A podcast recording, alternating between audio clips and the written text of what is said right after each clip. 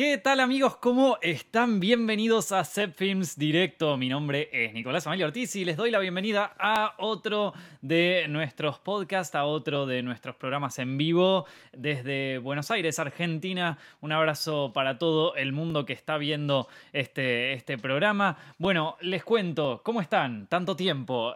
Va, una semana, no lo puedo creer. Esto se mantiene durante dos semanas seguidos, es increíble. Nadie puede creerlo. Bueno, eh, Hoy vamos a hablar sobre películas, hoy vamos a hablar sobre los Oscars, vamos a hablar sobre polémicas que se generaron en una semana donde prácticamente no existe el cine y eh, bueno, sobre un montón de cosas, la verdad, como todos los directos. Recuerden que si quieren ver este programa en vivo lo pueden hacer a través de youtube.com barra setfilms, ahí en, desde YouTube, o lo pueden escuchar en su formato de podcast en Spotify, iTunes y SoundCloud. Desde ahí ya pueden, bueno, fácilmente acceder a escucharlo cuando ustedes quieran, si se lo perdieron alguna parte en directo, lo que sea. Eh, pueden hacerlo desde ahí y está bueno porque lo puedes escuchar mientras haces ejercicio, mientras limpias la casa, estás todo el día en tu casa, estás todo el día encerrado, bueno, mínimo tenés que limpiarla en algún momento y ¿qué vas a escuchar mientras tanto? Te pones los auriculares, agarras la aspiradora y te pones, yo estoy limpiando como nunca en mi vida.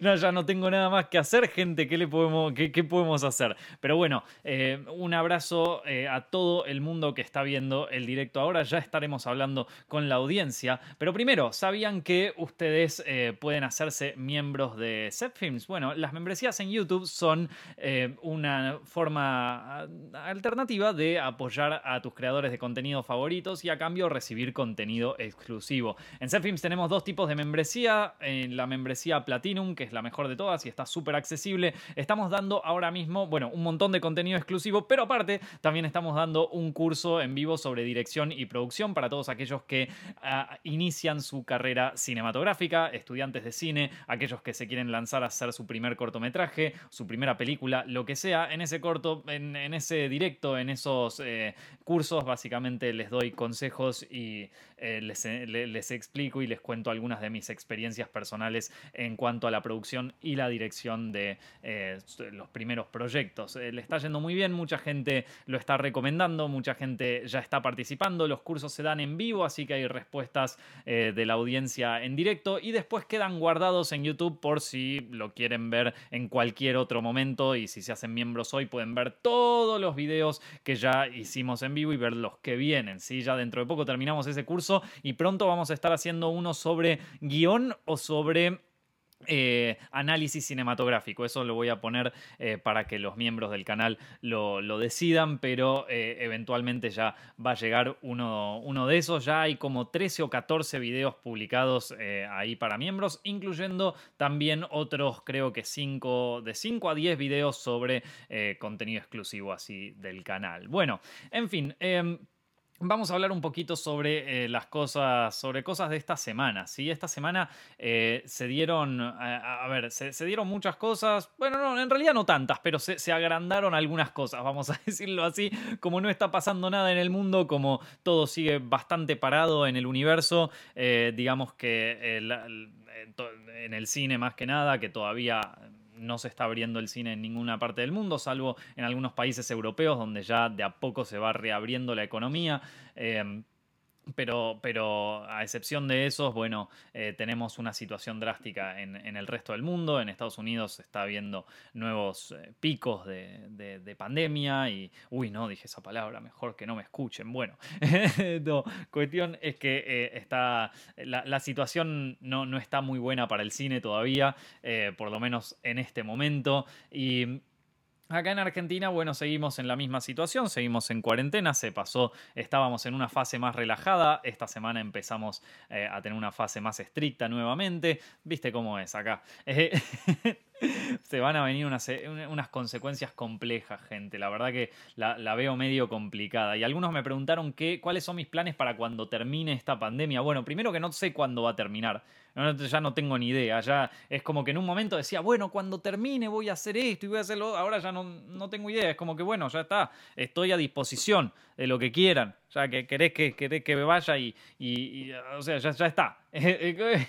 Eh, así que la verdad que no tengo muchos proyectos así, o sea, sí tengo unos proyectos, pero es como que los veo tan lejanos de repente, que, o sea, veo tan lejana la recuperación mundial que digo como, bueno, qué sé yo, tendré que, tendré que pensar otra cosa. Acá en Buenos Aires está lloviendo aparte, entonces quizás como no tengo el estudio aclimatado, como no lo tengo, eh, eh, ¿cómo se dice esto? no lo tengo insonorizado como teníamos el estudio de, de originalmente, quizás se cuela un poco el sonido de la lluvia, pero bueno, se ponen un poco a tomar un café así con la lluvia, suena lindo. En fin. Eh, Cuestión es que acá sigue todo más o menos cerrado y, con eso mis proyectos, bueno, digamos que se ven un poco, em, em, cuando menos, eh, parados, vamos a decirlo así. y, pero, pero algo que, a ver, te digo lo que me gustaría hacer en algún momento, me gustaría eh, hacer el nuevo estudio de Zepfilms. Como saben, cuando recién empezó la cuarentena, de hecho, ni bien arrancó la cuarentena obligatoria de eh, acá en Argentina, nosotros estábamos terminando la mudanza, no, estábamos empezando la mudanza de nuestra, nuestro pequeño estudio en Zepfilms, entonces estábamos corriendo todas las cosas. Imagínense tener que hacer eso en cuarentena. Yo me considero una persona de las más afortunadas del mundo, no se dan una idea. Pero la cuestión es que en algún momento me gustaría poder armar el nuevo estudio de Zepfilms y eh, también me gustaría terminar con una serie que grabamos el año pasado, que ya medio que le estamos terminando, ya está terminada de hecho, eh, pero ya es como que estamos haciendo, bueno, eh, ya, que tenemos como meses y meses entre que, eh, entre que no se activa la, industria y todo eso, es como que, bueno, estamos haciendo retoques ahí de color, retoques de VFX, retoques de cosas. El retoque del retoque, como no hay deadline, viste, como que ya no sabemos qué más hacerle a la serie, entonces estamos ahí, pero me gustaría que en algún momento se reactive esto para que podamos terminar ciertos contratos con la serie y poder ya como, eh, bueno, mostrarla.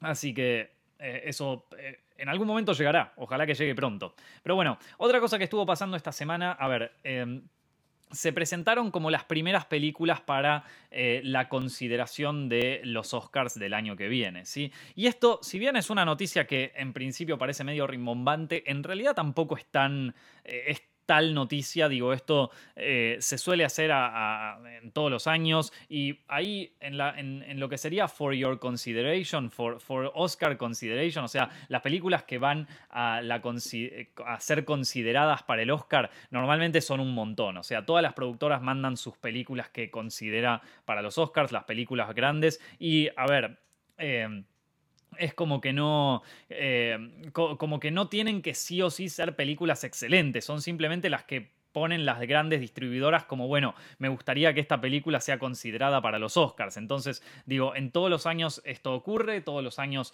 eh, se pasan, se, se, ponen nuevas películas y a medida que avanza el año se, ponen cada vez más y finalmente eh, a fines de año la academia es como que mm, anuncia cuáles son las nominadas, ¿no? entonces, en este eh, en, ya, ya, se empezaron a, ya empezaron a aparecer eh, algunas películas dentro de eh, lo que serían las consideraciones de los Oscars, pero esto no quiere decir que las películas sean buenas, son simplemente las películas que ofrecen las grandes distribuidoras para, para consideración de los Oscars, que a veces suelen ser toda la filmografía de ese año y punto, ¿no?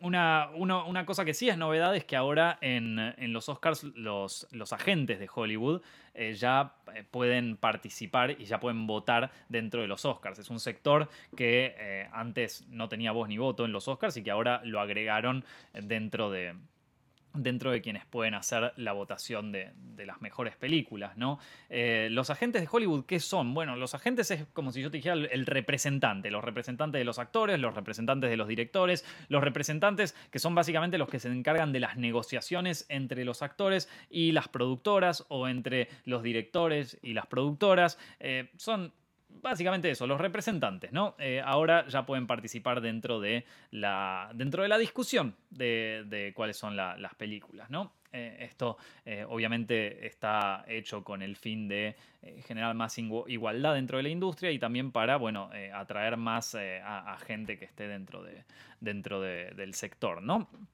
En fin, dentro de esta lista de películas que, fueron anunciadas para la consideración de los Oscars, y como ya les digo, chicos, o sea, son películas que no em, que, no necesariamente tienen que ser buenas, sino que las distribuidoras las están incluyendo en su lista para consideración de los Oscars. Yo no sé muy bien cómo es que se hace esa lista o cómo es que se manda, pero hay veces, por ejemplo, el año pasado Disney envió a consideración El Rey León, ¿viste? Que para mí, El Rey León de, de la versión esta nueva no merecía, o sea, no, no, merecía ni estar cerca de los Oscars. Pero los tipos la mandan igual, ¿viste? Porque es de Disney, así que pueden. Entonces, em, eso es algo que, ocurre. Estas películas que voy a mencionar no necesariamente tienen que ser buenas. De hecho, van a encontrar algunas que van a decir que esta película. Y, mm, tampoco necesariamente quiere decir que vayan a ser nominadas para el Oscar. ¿sí? Solo se mandaron para consideración. Em, la, primera de ellas eh, las voy a nombrar en, eh, orden alfabético. La primera de ellas es The Assistant, es sobre un asistente de producción en Nueva York. Es una película que estuvo en el Festival de Telluride el año pasado eh, y que se estrenó a principios de este año, en, enero del 2020. La verdad que no la vi. Eh, como les dije, es sobre una asistente de producción en, una película que se está filmando en la ciudad de Nueva York eh, y supongo que tendrá que ver con su vida en el trabajo y quizás con los conflictos que, puede llegar a tener ella como, como asistentes. No la vi, la verdad que solo de esta película ni siquiera vi el tráiler, solamente vi el póster, eh, pero, pero como premisa me interesa, vamos a decirlo así. Hay otra película que, está, que es un documental, un documental de Netflix que se llama Creep Camp que es un documental sobre un campamento para gente con distintas eh, discapacidades durante la década del 60. ¿sí? Esto es, un documental sobre un evento que pasó eh, en, los años 60. Unos hippies se hicieron como una casa en donde eh, armaban como un camp para la gente con discapacidades, ¿no? que en aquel momento, en los años 60, eran muy, muy como marginalizados de la sociedad. ¿no? Entonces iban a este campamento hippie y lo que estaba bueno es que a, través de, a través de este campamento y a través de, bueno, de, esta como comunidad que armaron, empezaron a pelear por eh, derechos civiles para gente con discapacidades, ¿no? Entonces, eh, a, raíz de, bueno, es eh, otro más dentro de eh, lo que fue la revolución de los derechos civiles en Estados Unidos en, los, en la década del 60, ¿no? Este es como un ejemplo más. Eh, es una producción de Netflix, es un documental de Netflix. Yo no lo vi, pero me interesó. O sea, es, a mí ya saben que los años 60 en Estados Unidos me parece una década excelente. Me encanta todo lo que salió de esa década y lo que salió en la siguiente década, en los 70. Para mí es como culturalmente una fiesta está producido por Barack, y Michelle Obama. Cosa que a mí, qué sé yo, que un político produzca una película, eh, no, te digo que no, no, no, no es lo que más me, no es lo que más me divierte, pero bueno, es lo que tenemos, ¿viste? Em, pero, pero más allá de eso, la, temática me pareció buena. No lo vi, si lo vieron me pueden dejar ahí abajo en los comentarios lo que opinan ustedes. Pero la temática me pareció buena y, eh, bueno, como ya les digo, a mí me interesa mucho toda esa época, sobre todo eh, cómo, fue, cómo, marcó la cultura estadounidense. Y también me parece que es una peli que, está buena para...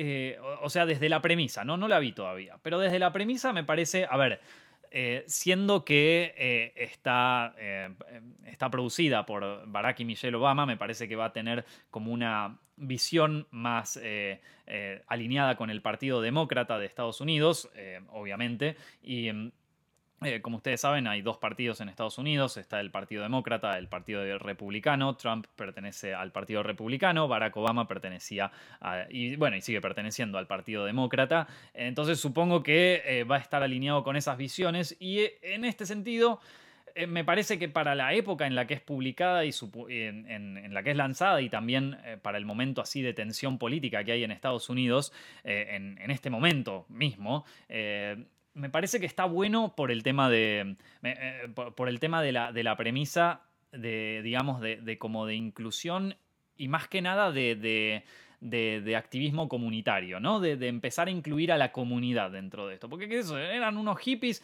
que, que se trajeron, o sea, que, que, les ofrecieron hogar a gente que estaba marginalizada en aquel momento.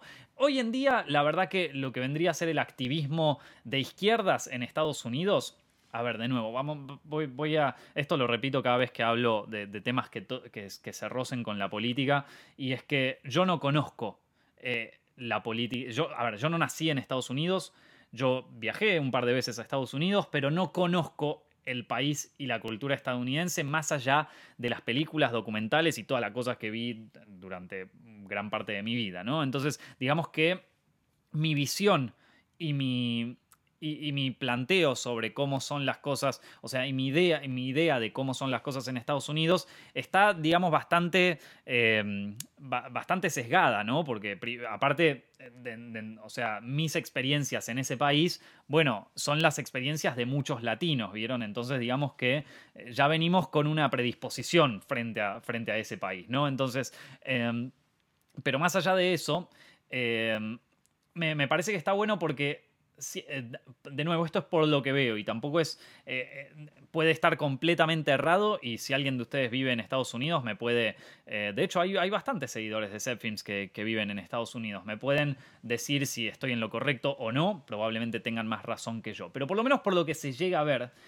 siento como que la, la actividad política, sobre todo como más inclinada hacia la, hacia la izquierda y hacia, digamos, y hacia el Partido Demócrata, ¿no? que es quien se alinea más con estos movimientos, em, me parecen que son como, o sea, que, los, los, líderes, por decirlo de alguna manera, o, aquellos que, que, se mueven dentro de, esta, eh, dentro de estas facciones y sobre todo dentro de las facciones más jóvenes, tienden a ser bastante individualistas. En el sentido de que la las marchas y, los, y, las huelgas y todo lo que se hace, eh, normalmente, por lo que se llega a ver muchas veces, bueno, eh, a excepción de, lo que pasó en, el último mes con lo de Black Lives Matter, ¿no? Pero en general están conformadas por eh, una. por lo que sería la clase media alta blanca estadounidense, o por lo menos lo que se puede llegar a ver, con una ideología de izquierda bastante corporativa, si se quiere, y eh, bastante individualista también. O sea, no me imagino a este grupo de gente invitando a, eh, bueno, a, como creando una comunidad sana, ¿vieron? Como, como habían hecho estos tipos. Entonces, ver, una, ver de repente una premisa así, que obviamente está apuntada hacia, hacia los demócratas estadounidenses, bueno, me parece un poco sano, ¿no? Porque la verdad es que...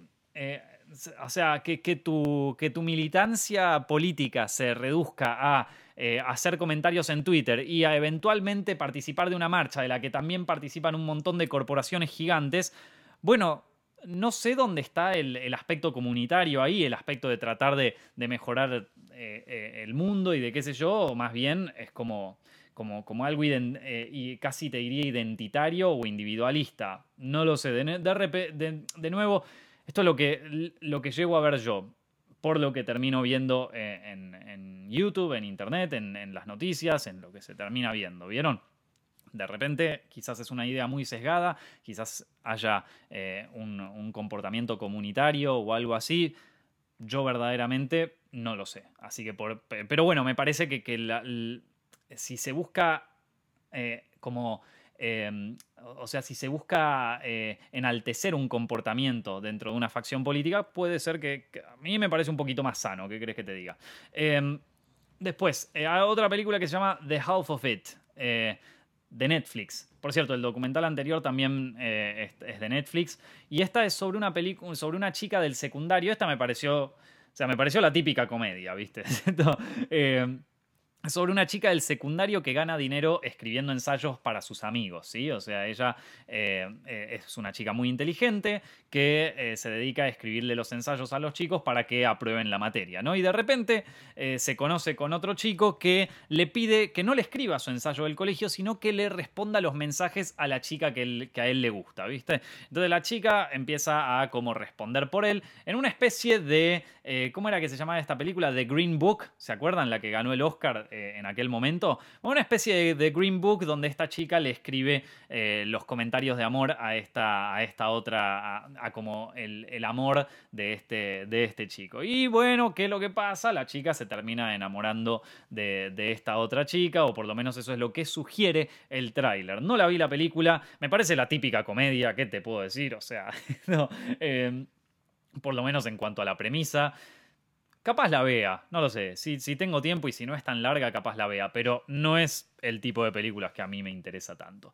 Eh, también está dentro de las consideraciones The Five Plots, que si les interesa, eh, hicimos un podcast la semana pasada en donde les di mi reseña bastante extensa sobre mi opinión de aquella película. Después también está eh, otra película que se llama The King of Staten Island, que esta la vi la semana pasada y me gustó mucho, gente. Me gustó mucho. La pueden encontrar en Amazon Prime. Es una película, eh, bueno, dirigida por Judah Apatow. Eh, Judah Apatow es, a ver, digamos, uno de, uno de los grandes directores de comedia estadounidense de los últimos tiempos. Eh, es, no solamente dirigió grandes películas de comedia como Virgen a los 40 o creo que el título en, en, español es Ligeramente Embarazada, Knocked Up, la película con Seth Rogen.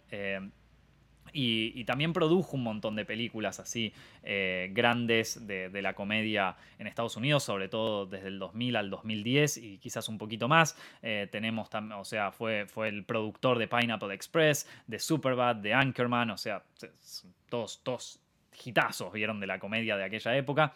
Y y bueno, a ver, digamos que Judah Apatow es, es un director más bien de, de un tipo de comedia eh, que es distinta quizás a la comedia que, empezó a, prevalecer en Estados Unidos después del 2010, ¿no? las comedias más al estilo de Wes Anderson, eh, unas comedias quizás un poco más intelectuales, si se quiere.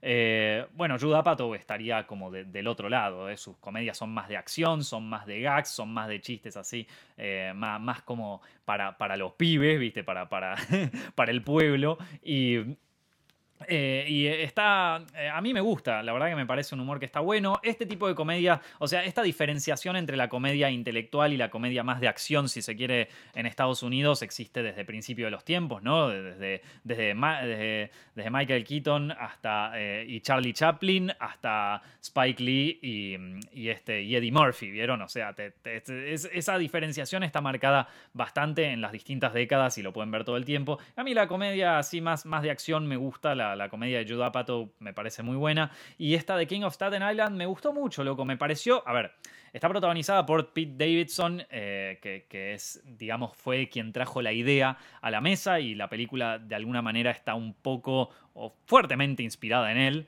Eh, y en su vida personal, pero también tiene, aparece Bill Burr, que es un grande, un actorazo y también un comediante que, que te morís de risa. Y a ver, es una película simple. Es una película simple sobre eh, un, personaje que, pasa por una tragedia personal. Cuando era muy, muy chico se le murió el padre, que era un bombero y que tuvo un accidente eh, en, el trabajo y bueno, falleció. Y entonces, eh, a partir de eso, es como que él como, como que, bueno, eh, eh, digamos que culpa todos los problemas de su vida a la muerte de su padre. Entonces él eh, justifica todos sus fracasos con esto. Bueno, se, falleció mi padre, entonces eso justifica que, que yo no, no, haga nada con mi vida, esté todo el tiempo sentado sin, jugando videojuegos con mis amigos y, drogándome. Y, como que, bueno, es un tipo que está medio estancado, ¿no? Y, la, la, película empieza a girar cuando bueno, eh, su, hermana más chica se termina el secundario y va a la universidad. Entonces él ahí medio que se da cuenta que está medio estancado, ¿no? Porque él ya tiene 24 años y eh, todo se va a poner más complicado aún cuando su madre eh, empiece a salir con otra persona y medio que quiera echar a su hijo de la casa, ¿vieron? Entonces, nada, es una, es una buena película así medio de coming of age a mí me gustó mucho, la verdad. Es creo que una película más madura de, de Judah Apatow y una película más sobria. Veo una película tranqui, que no, no, no tiene demasiada vuelta, no, no. Es una peli de esas, ¿viste? Medio de Sundance, medio problemas simples de personas simples, una persona como uno y ya está, bien, no, no, hay, no hay mucha vuelta. Eh, pero a mí me gustó mucho, el guion está muy bueno, eh, como les digo, está bastante inspirado en, la vida del protagonista, de Pete Davidson, eh, y, de su padre, que, también era, a ver, su padre era un bombero que, eh, que murió durante los atentados a las Torres Gemelas, entonces, bueno, digamos que alguna parte de su vida o algunas partes de sus conflictos personales deben estar incluidos en la película. Está, está, está buena, a mí me gustó mucho. no es la película del año, pero te digo, como película así para, para ver, está buena. A mí me gustó mucho. Em, pues está una, una, película, otra de las... Seguimos hablando sobre películas que entraron dentro de las consideraciones de los Oscars para este año. A ver, eh, y con esto vuelvo a repetir que no, no necesariamente tienen que ser películas buenas, sino son películas que las distribuidoras le envían a la academia para que las tomen en consideración para los Oscars de, de determinado año, ¿no? Eh, está también incluida Lost Girls de Netflix, sobre, cuenta la historia sobre la desaparición de una chica y cuando la mamá empieza a buscarla con la policía, termina descubriendo una red de asesinatos de prostitutas y bueno, todo un, toda una situación así eh, entre, entre policial mezclado con drama. Eh, no la vi, vi solamente el tráiler, me acuerdo cuando salió el tráiler. La voy a ver, me, parece interesante, pero tampoco es que me vuelve loco. Eh, otra película que se llama Military Wives, eh, eh, que, es una, una, comedia basada en eventos reales sobre las mujeres de combatientes en Afganistán. Eh, estas mujeres, mientras sus, eh, mientras sus maridos están en la guerra en, Afganistán, en Estados, de Estados Unidos, deciden armar un coro entre todas estas mujeres y parece que en el coro les va muy bien y de ahí, bueno, es como que empiezan a, bueno, no solamente a crecer en, en, esto del canto, sino que también entre ellas como personas. Vi el tráiler y medio que el tráiler te cuenta toda la película. La verdad que siento como que ni hace falta verla, ¿no? Como que ya el tráiler te contó todo. Eh, mujeres de, militares, supongo que será la traducción. Military Wives. qué sé yo, no, no, no me causó mucho. Eh, comedia, drama, ese estilo. Creo que con esto que te acabo de contar ya medio que te imaginas cuál es toda la historia. Y y ya podés hacerte una idea de todo, ¿no? Eh, así que bueno. Y después, a ver, ¿qué más tenemos? Tenemos eh, otra película que es medio una película independiente que se llama Never Rarely, Sometimes Always. Eh, una película sobre una chica que queda embarazada, pero queda embarazada en una zona rural de, creo que Pensilvania. Eh, eh, y se quiere hacer un aborto. El tema es que en Pensilvania, eh, por una ley, no podés tener un aborto sin el consentimiento de sus padres. Entonces no quiere que sus padres se enteren y viaja a Nueva York con su amiga o con su novia, no sé muy bien, no, no, no, te lo explica muy bien el tráiler. Em, y em, bueno, viaja a Nueva York en donde no necesitas este permiso y va justamente con el objetivo de hacerse un aborto. Em, visualmente la película me pareció muy copada. O sea, está, eh, parecería como que está hecha en fílmico, en, 16 milímetros. eso por lo menos eh, es lo que me dio a entender el tráiler. Eh, en, o en una emulsión así bastante granosa, lo cual le da como un, un aspecto así medio de fílmico independiente de los años 90, vieron ese tipo de películas. El, tema es fuerte, loco. El tema es fuerte. Andás a ver por dónde lo encaran, ¿no? Esto. Eh, pero, pero bueno, nada, también otra película bastante estadounidense. ¿Vieron? Em, me, pareció interesante. La, voy a ver porque quiero ver por dónde, por dónde encaran el tema, ¿vieron? Pues así como te lo dicen, es como, bueno, ok. Em, pero, pero no, no, no, no lo sé. Em, Quiero, quiero, quiero, ver, quiero ver por dónde lo lleva, por dónde lleva la narrativa, pero visualmente me pareció interesante y, me gustaría verla y ver, ver por dónde va. Eh, y bueno, yo les dije, no todas las películas eh, de, esta, de esta lista necesariamente son buenas, por eso eh, también está dentro de las consideraciones Trolls World Tour, o sea, la, la, la segunda película de Trolls, ¿Por qué esa película está en consideraciones? Yo les dije, no tenían que ser todas las películas buenas. Así que no es algo que necesariamente tendríamos que, tendríamos que esperar. Bueno, qué bueno verlos por acá, gente. Qué bueno eh, estar, estar en directo con ustedes. Ya tenemos un montón de gente eh, acá conectada, ya tenemos un montón de gente viendo el directo y eh, parece que en, eh, bueno, a ver, estaba viendo un poco sus, sus preguntas o, sus comentarios. hay, hay, acá hay un montón de gente, no llego a, no llego a ver las, los comentarios de tantos que son. Bueno, después me voy, a, me voy a concentrar un poco más. Recuerden que pueden escuchar este, este podcast en eh, si, no llegaron a verlo en vivo, pueden escucharlo en iTunes, en Spotify eh, o en eh, SoundCloud o verlo en, en youtube.com barra directo y en vivo lo hacemos en youtube.com barra Mucha gente ya es miembro de Zepfilms, así que también puede em, ver los contenidos exclusivos que hacemos en nuestras membresías que tenemos en el canal. Pueden hacerse miembros de Zepfilms apretando el botón que dice em, unirse que aparece abajo de este video o el link que aparece abajo en la descripción. Si están escuchando este, este podcast en iTunes o en SoundCloud o donde sea, pueden hacerse miembros yendo a youtube.com barra y ahí al costadito del canal hay un botón que dice unirse y ya no solamente están apoyando el canal, sino que también están... Eh, eh, accediendo a un montón de contenido exclusivo. Em, acá me pregunta, eh, estoy, estoy leyendo un par de comentarios, estoy preguntando, eh, acá me pregunta Sebastián Cóndor eh, si vi la película The Gentleman de Guy Ritchie. Sabes que todavía no la vi, la tengo ahí guardada para ver, todavía no la vi. Y aparte es, es, muy bueno porque yo, a medida que va pasando el año, vieron que salen todos los años en Setfilms, yo lanzo un video que se llama mis, mis 10 películas favoritas de cada año, ¿no? O sea, las 10 mejores películas de 2017, 18, 19 etc. Y, y entonces, para hacer ese video, porque uno se va olvidando de golpe de las películas que salieron cada año, entonces yo me voy haciendo una lista de las películas que salen y las películas que creo que podrían llegar a aparecer o que como que ya digo que, podrían estar muy buenas. Y The Gentleman la tengo ahí y es como que todo el tiempo digo, dale, ahora mírala, ahora mírala. Y no sé, siempre encuentro alguna excusa que, que, no, que no la termino viendo, ¿vieron? Así que bueno, termina, eh, termina siendo eso, ¿qué le vamos a hacer? Em, bueno, a ver, este mes fue el mes, de, el mes del orgullo LGBT.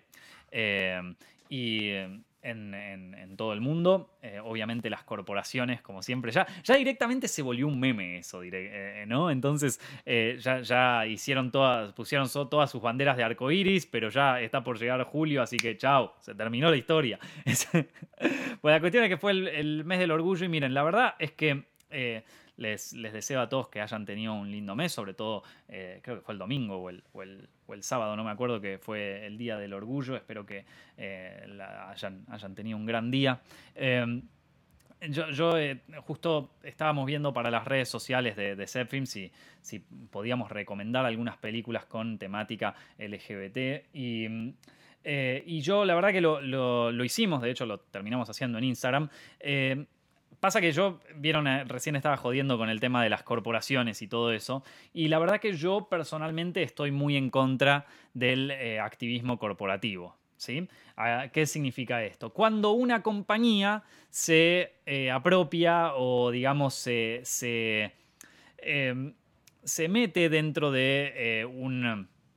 Se, se, mete dentro de un colectivo o dentro de algún tipo de activismo o dentro de alguna causa política o lo que sea, que en realidad todo el mundo sabe que lo hace más que nada por, eh, para eh, agigantar sus ganancias, ¿sí? no, no es que lo está haciendo por, por, una, por una razón real. Y la verdad es que a mí, eh, como creador de Zepfilms, como fundador, digamos, Zepfilms, si bien no es una corporación, pero somos un equipo, trabajamos en conjunto y también es como que es una marca Zepfilms. No es que, o sea, no, se llama Nicolás Amelio Ortiz este canal, se llama Zepfilms. Y, y es una marca y, siempre tuve, la verdad que como personalmente detesto el activismo corporativo y me parece súper... Eh, como que no me, pare, no, no, no me gusta, o sea, me, me gusta eh, que, que, una compañía tenga como algún compromiso social eh, si es que se le puede llamar así, porque digo, eh, una compañía que esté en contra de, eh, de la,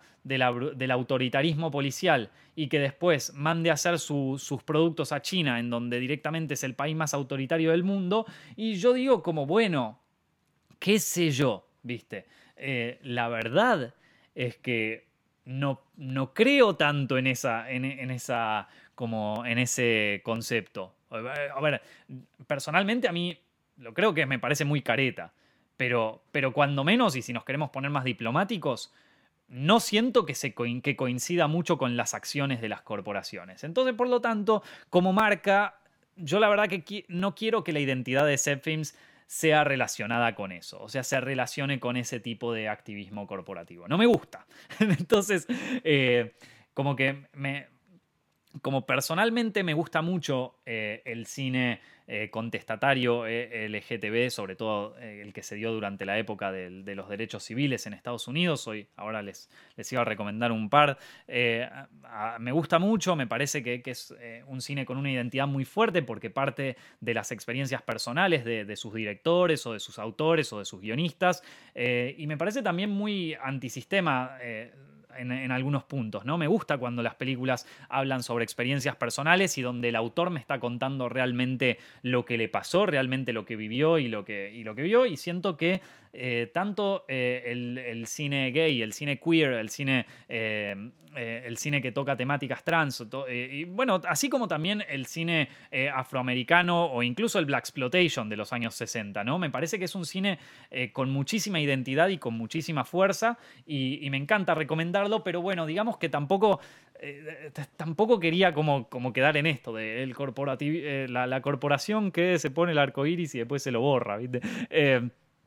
Pero bueno, ya que, ya que mm, eh, eh, el, equipo de redes sociales tenía tantas ganas de, recomendarle, y que bueno, por lo menos busquen películas que, o sea, eh, pónganse a investigar el cine de, este, no me pongan toda película que ya conoce todo el mundo, no me pongan Secretos en la Montaña, ya la vio todo el mundo y aparte se nota que no investigaste nada o que no te interesa el tema. Como bueno, como es el mes, vamos a tirarlo así, ¿viste? Em, entonces...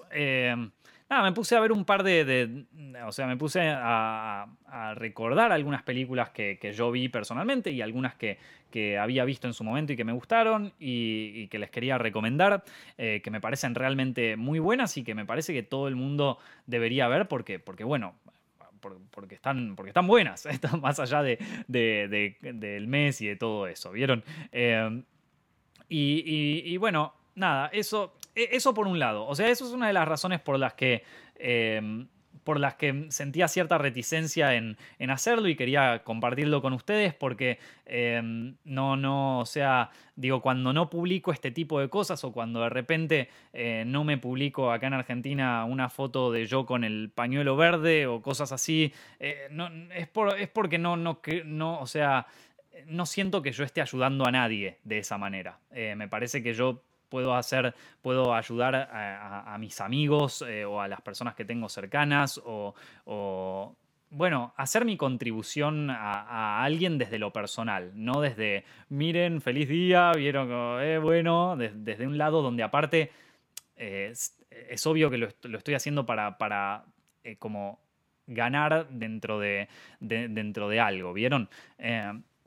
Entonces, nada. Em, y por otro lado, tampoco me gusta atraer eh, gente extremista eh, a, mi, canal, ¿vieron? Entonces, una vez que uno comenta este tipo de cosas, empiezan a aparecer o la gente directamente eh, homofóbica y, como de lo peor, o empieza a aparecer la gente de ya eh, los activistas tan extremos que ya se fueron al otro lado, ¿vieron? Entonces, que de repente vos recomendás una película como, em, como qué sé yo, The Birdcage, que para mí es una gran película em, así, em, que, toca temáticas LGTB, y te van a decir, no, pero eso es como una burla a nuestra comunidad. Entonces me parece que es una cagada y me parece que, vos sos un imbécil y cómo puedes estar hablando de eso. Entonces tenemos de nuevo, se dio la vuelta al mundo. Y ese, a mí no me gustan los extremistas, loco. Díganme tibio, díganme como Ah, no, no me gustan los extremistas, vieja.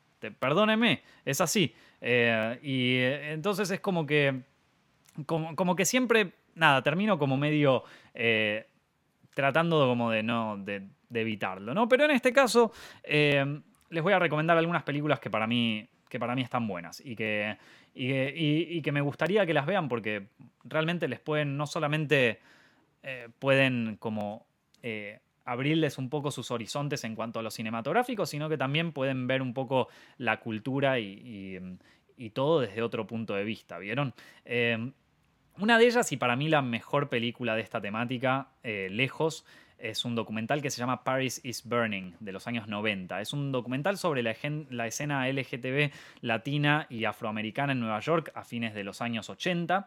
Eh, y, nos cuenta más que nada se, más, que nada se preocupa por eh, lo que sería el, ball culture de, Nueva York en, los 80, que es como si yo te dijera es, como una, es, como una competencia de, destreza y de belleza y de talento dentro de, dentro de la comunidad. ¿Vieron? Entonces, en esa película, digamos que es una película muy fuerte, es una película que es, difícil de ver porque te muestra como un costado súper festivo y súper alegre y por otro lado también te muestra todo el estigma y todo como, eh, como el maltrato y también eh, un poco la... Em, como, bueno, cómo varios sueños se terminan convirtiendo en, eh, se terminan cayendo a pedazos o cómo personalidades muy, muy queribles terminan eh, como, como, entrando en una depresión fuerte eh, por, las circunstancias o por, o por simplemente eh, el lugar y la época en donde fueron criados, ¿no? Entonces es, es, es, muy, es muy, fuerte en ese sentido, es muy... no sé, a, mí me parece muy fuerte pero, y, también en un punto es bastante, es bastante triste. Pero, pero, está muy buena y me, me parece que es, es, un documental así muy, muy potente, que te diría. Eh, y muy interesante sobre en cuanto a la cultura en sí. Eh, si nos vamos para el otro lado, ya, si quieren algo más de comedia, les recomiendo The Birdcage, película del año 1996. es, para mí es la mejor, una de las mejores películas que hay en el mundo, te diría. O sea, es, es una de mis películas preferidas. Si vos me decís, bueno, tenés para ver cualquier película, pero la tenés que ver 800 veces, The Birdcage. Te la miro todas las veces que sea necesaria. Eh, creo que el, título en español es La jaula de las locas, si, si, si no me confundo. Pero, película excelente. Me pueden putear, me pueden decir como que, ah, bueno, pero es una satirización de la comunidad y que qué sé yo. Lo que quieras, a mí me encantó, me encanta, me sigue encantando y para mí es de, las mejores películas dentro, eh, o sea, que tocan esta temática. Está protagonizada por Robin Williams y eh, y Nathan, eh, ¿cómo era que se llamaba? Nathan, eh, Nathan Lane, ahí está, perdón, me había, olvidado. Eh, la, historia cuenta, o sea, nos cuenta la historia sobre una pareja homosexual que manejan un club de, drag en la costa de Florida, ¿vieron? Y en un momento viene el hijo de, uno de estos, de, esta pareja, que es Robin Williams, o sea, el hijo de Robin Williams, viene a decirle a su padre que eh, se, está, se está por casar con una chica. Y, el padre está contento, pero eh, adivinen que la, la, chica esta es la hija de un senador ultra conservador estadounidense. Y bueno, en algún momento van a tener que tener la cena familiar. ¿Y cómo le explicas al padre que eh, tu padre es eh, el dueño de un bar drag en la costa de, Florida? ¿Vieron? Y bueno, nada, eh, película excelente, con un soundtrack excelente, que por cierto, la fotografía de esta película, la dirección de fotografía, está hecha por Emanuel el, el Chivo Lueski. Es... la, foto en esta película y la cámara en esta película les pido por favor que presten atención la próxima vez. El, el plano inicial de esta película. El plano inicial ya arranca, o sea, vos, vos empezás a ver esta película y decís, loco, esto es una fiesta. O sea, la peli arranca así, empieza con un poco de eh, como, eh, como, percusión así medio tribal, eh, que, medio como ritmos africanos, viste que vos decís, uh, loco, pero qué bueno. Y de pronto empieza a sonar un tema, ¿cuál? El de Sister Sledge, el We Are Family, viste, We Are Family, pero en versión como medio eh, como medio latina, ¿vieron? Sí, es, es, como más percusión latina de repente, ¿vieron? Y, arranca con la cámara que está en, el medio del océano y que se viene acercando de a poquito hasta la costa, está en Miami, en donde aparecen muchos autos y todo, y la música sigue al palo y vos estás como... ¿Qué estoy a punto de ver? O sea, aparecen los títulos, Robin Williams, Nathan Lane, eh, aparece, bueno, Empiezan a llegar y de pronto la cámara a través de una grúa entra en el, en el, en el bar este que, se llama The Birdcage justamente, eh, en donde están todos en una fiesta, ¿no? Entonces es una fiesta drag en donde están todos ahí llevando los tragos y qué sé yo y está toda la felicidad y vos decís, no, loco, no lo puedo creer. Y de repente aparece Robin Williams, que es el único personaje que está serio en toda esta situación. ¿Por qué está apurado? Está qué sé yo, no aparece su estrella, no aparece su estrella. ¿Quién es su estrella? Es eh, su marido, ¿no? Entonces ahí es como que, eh, bueno, y ahí tenés el primer corte. Es espectacular con toda la música. Eh, la, música de la película también es buenísima. Es eh, nada, yo se la súper recomiendo. Para mí es una película espectacular. Otra, si, les interesa el, cine también un poco más contestatario dentro del de, LGTB. Yo les diría que vean también un poco la, filmografía de, de John Waters, que yo creo que hoy en día John Waters debe estar cancelado, para mí, creo. Porque hace un cine completamente repugnante y espectacular. Eh, es un cine súper contestatario, es un cine cuyo... Eh, que, él como director busca choquear a la audiencia. Su película más conocida quizás sea Pink Flamingos. Eh, y me parece que es como un, cine que, que, buscó empoderar a través del shock. ¿Sí? O sea, donde dijeron, toma, ¿querés ver que querés ver algo fuerte, querés choquearte, que vos que decir que tanto es así, que esto, que el otro, tomá, acá tenés todo, pero fuerte, ¿no? Su película más comercial quizás sea Hairspray, eh, pero es, es un director fuerte, es un director fuerte que quizás para las audiencias más mainstream y quizás para las audiencias más políticamente correctas, eh, de nuevo, volvemos a este, a, este extremo, a este extremismo eh, progresista burgués que de repente dio toda la vuelta y está del lado más autoritario. creo que hoy las películas de John Waters son demasiado, son demasiado fuertes para, para ciertas audiencias. Y no creo, que, no creo que estén preparados. ¿Vieron cuando Marty McFly toca el solo de rock y están todos los tipos ahí eh, que, no lo pueden creer y que dice, bueno, eh, quizás a ustedes no les gusten, pero a sus hijos les, les van a encantar? Bueno, me parece que la filmografía de John Waters quizás para las audiencias de hoy es un poquito fuerte. Así que nada, se, los advierto antes que nada, eh, pero me parece que perfectamente podría estar dentro de eh, dentro de una filmografía más así eh, queer que, no sé, creo, creo que para mí es un, es un gran director y, perfectamente se podría considerar ahí. Después tenemos películas más actuales. A mí, de las que más me gustan, están Call Me By Your Name de 2017 y Moonlight de 2016. Ya saben que Moonlight fue una de mis películas favoritas de, del año 2016 y Call Me By Your Name también me gustó mucho. Es de Luca Guadagnino. Eh, saben que eh, saben que son, bueno, son dos películas que a mí me gustaron, que me gustaron mucho. Eh, y me gustan porque, sobre todo Moonlight, ¿no? rescatan esto que a mí me gusta del cine LGBT y también de, eh, del cine, bueno, del cine más de la época de los derechos civiles en Estados Unidos, que es un cine muy personal. Te están contando su historia ahí, te están contando la historia de una comunidad que que no conoces. es como que te amplía un poco tus horizontes culturales y cinematográficos y está bueno, loco. Está, eh, está bueno y por eso a mí no me gusta el activismo corporativo, porque es de repente convertir estas visiones que son tan personales, esta identidad tan personal y esta fuerza, de repente una posible discusión cultural que se puede hacer a través de las películas, se transforma en, che, ¿está bien que la sirenita sea un personaje negro o blanco? Entonces es como que de pronto las corporaciones se apropian de la... de, de, bueno, de la de, la batalla cultural, por decirlo de alguna manera, ¿no? Y bueno, hay muchas personas que les gusta esto. Hay muchas personas que, prefieren así. Porque, ¿qué pasa? Porque si vos mostrás eh, la, cultura de tu comunidad o la cultura de, tu religión o la cultura de lo que sea, la mostrás eh, desde, una, desde una perspectiva muy personal, ¿sí? Existe la posibilidad de que no solamente muestres sus partes buenas, sino que también muestres sus partes malas y muestres también las partes que te dolieron y muestres también las cosas que verdaderamente te sacaron sentimientos. Miren, por ejemplo, Moonlight, una persona que es llevada totalmente a la locura por eh, la marginalización, ¿vieron? Eh, y entonces... Eh, y entonces eso puede generar ciertas controversias, porque ¿cómo puede ser que alguien dentro de una comunidad o alguien dentro de una religión o alguien sea bueno o sea malo.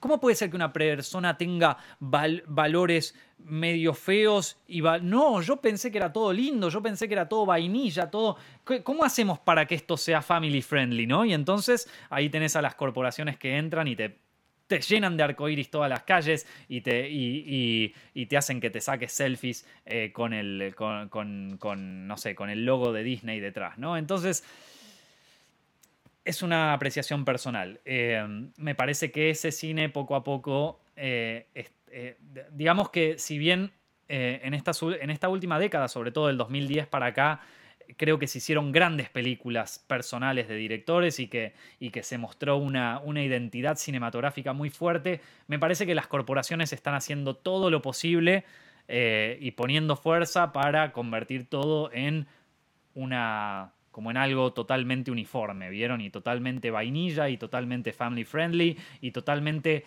eh, sacado totalmente de, eh, de todo tipo de, de, personalidad, de lucha, de problemas y de, y de conflictos, ¿no? Eh, y eso a mí personalmente no me interesa. Eh, otras películas que les puedo recomendar que toquen la temática son Sunday, Bloody Sunday, Boys in the Band, la, la, filmografía de Almodóvar en general. A mí, yo no soy tan fan de las películas de Almodóvar, pero hay algunas películas que me fascinan. Dolor y Gloria fue un, fue un hit, para mí fue una gran película.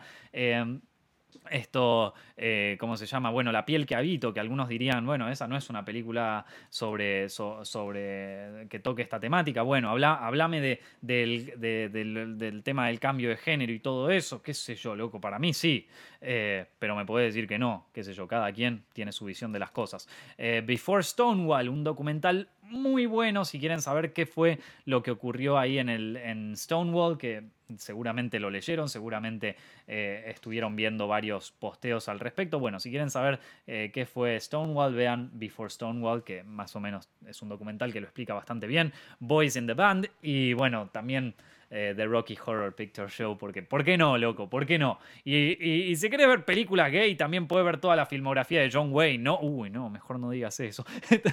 Eh, no, no, no, me van a matar, loco, me van a matar. Si ya saben cómo me pongo, ¿para qué me invitan? Bueno, eh, hay, hay, teorías de todo ahí, bueno, gente. bueno, esto, vamos a estar eh, eh, hablando un par más de películas, vamos a eh, ver un poco más de, cosas de cine en, en, el directo, pero para los que siguen este podcast, por hoy lo vamos a dejar, por ahora lo vamos a dejar los que lo están viendo en directo, nos quedamos un rato más, eh, pero si les gustó por ahora, no se olviden de recomendar este podcast con sus amigos, que eh, seguirlo en youtube.com barra directo o verlo en vivo a través de youtube.com barra Si les interesa apoyar este canal, no duden en eh, anotarse en las membresías de Zepfilms, haciendo clic en el botón que dice unirse, yendo a youtube.com barra ahí hay un botoncito que dice unirse, bueno, ahí lo apretan y se pueden convertir en miembros del canal. Eh, y bueno, muchas gracias a todos por ver este directo. Mi nombre es Nicolás Amelio Ortiz y nos estamos viendo la semana que viene.